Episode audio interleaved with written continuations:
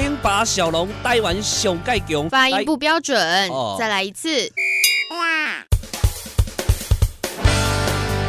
零八小龙台湾上盖强，来自高雄，精彩故事传说来甲大家讲，欢迎大家到店来捧场。零八小龙。Hello，我们所有的好朋友们，欢迎大家来收听今天的零八小龙，咱们继续是鬼话连篇。呃，今天的鬼话连篇讲的比较多的哦，可能会呃牵扯到一些历史的部分。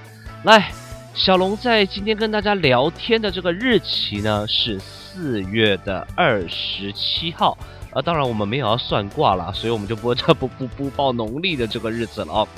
四月二十七号就跟大家跟说，呃，跟应该说跟大家讲过，小龙有一个习惯，就是每天早上起床以后呢，小龙会翻一翻历史上的今天，因为我想要知道说，呃，在这个过往的年岁里面，这个四月二十七号发生了些什么事儿。小龙常常这么做哦。四月二十七号呢，发现几个很有趣的事情，来跟大家聊一聊。首先呢，是这个大家都听过的一段这个音乐，哒啦啦啦啦啦啦啦啦啦啦啦啦啦啦，大家应该知道这是什么音乐啊？这个是我们的这个每天垃圾车来的时候会响起的这个音乐声。当然，很多人都知道这个这首音乐它的本名以及它的这个由来啊。它是由这个贝多芬创作出的这个给爱丽丝，这个是回旋曲。什么叫回旋曲呢？就它可以一直播，一直播，一直播，一直播，可以不断的 repeat 的啊，而首尾相连，非常棒的一个回旋曲。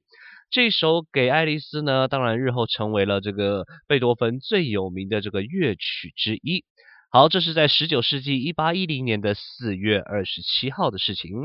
另外，你说讲外国的事情，咱们这边有吗？有的。也是一段这个我想大家都知道的一个历史哦，虽然呃讲实在话没有发生在台湾，但是我想大家对这段历史都不是很陌生的哦。是这样子，一九一一年的四月二十七号，中国同盟会在广州发动了黄花岗起义。我们常说这个国父革命十一次啊，这个才这个成功的推翻了满清政府。那当然，黄花岗起义就是其中最为人所知的一项这个起义活动、革命活动啊。那黄花岗七十二烈士也是这个黄花岗来的啊。那当然是在一九一一年的四月二十七号了。那其实，嗯，我们讲是讲革命，对不对？但在当时呢，其实这个故事讲的是造反。对对对对，应该说这个呃，当时的人会怎么说这件事情？当然就是造反嘛。那当然站在这个革命的这一方，我们可能就会说这是起义，或者说这是革命。那你说这个起义跟革命的事情，在大大陆那边才有吗？不是哦，台湾这边也是有的。今天要跟大家讲到的呢，是在这个乾隆五十一年，也就是一七八六年的时候哦。台湾中部啊、有人起义发兵，因为台湾这边我们当然讲的就是起义了啊。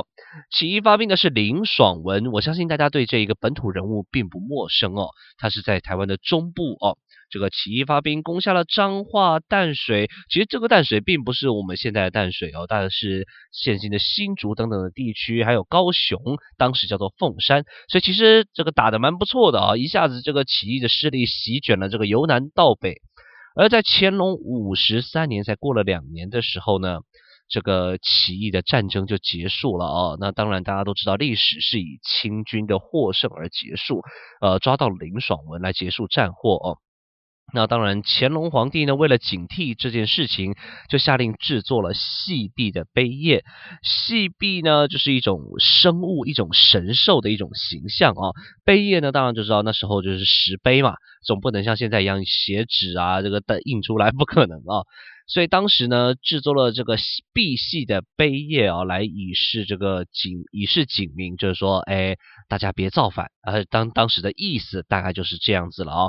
而且在这个石碑上面呢，刻以五篇满汉文字书写的御制文。而这个剿灭林爽文这件事情呢，就是其中的一篇文章刻在花岗岩的石碑上面。呃，这个打造出来的形象是由神兽币细来这个驮这个石碑哦。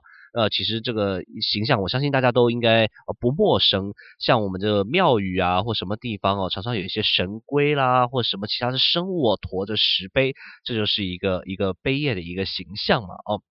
那当时呢，这个乾隆下令刻制了十座的碧玺的这个石碑，碑高大约都一百一十三百一十五公分左右啊。碑宽大概是一百四十公分左右，但是当这十座石碑与这个呃赑屃的石兽啊渡海来台，因为在台湾没办法打啊，就是在大陆那边做好要带来台湾的时候。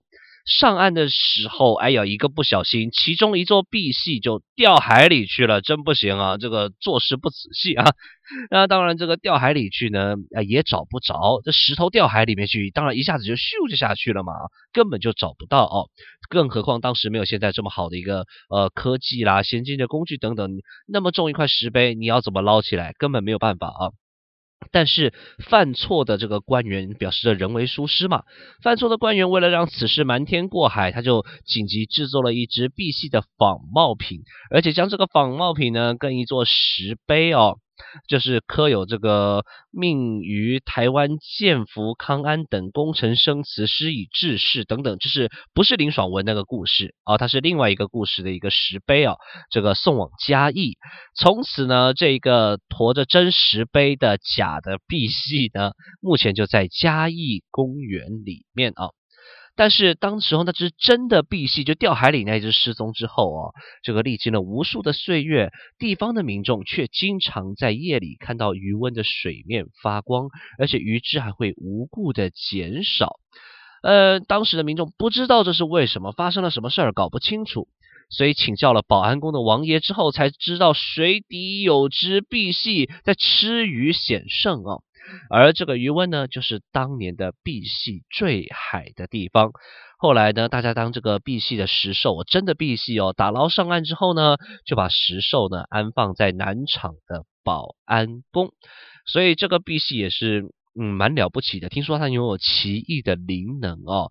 那这个蛮了不起的地方是呢，这个它在原本安置石碑的凹槽里面呢，注满了清水。听说这个水具备不可思议的力量，能够治愈眼疾。所以地方的民众也尊称这个碧玺的石兽为白莲圣母。这是流传自台湾的啊，这个关于革命的一个一个呃，算是支线的一个小插曲的故事啊。不知道大家有没有机会去嘉义公园，或是去我们这个南厂这边的保安宫来看一看这个碧系神兽的形象，然后去呃验，也不能叫大家验证一下哈，改天应该我自己去 验证一下，看看它那个水是不是能够真的能够治疗眼睛方面的疾病啊。好啦，呃，今天的鬼话连篇呢就要进行到这边，我是小龙，期待与您再一次的空中相会哦，拜拜。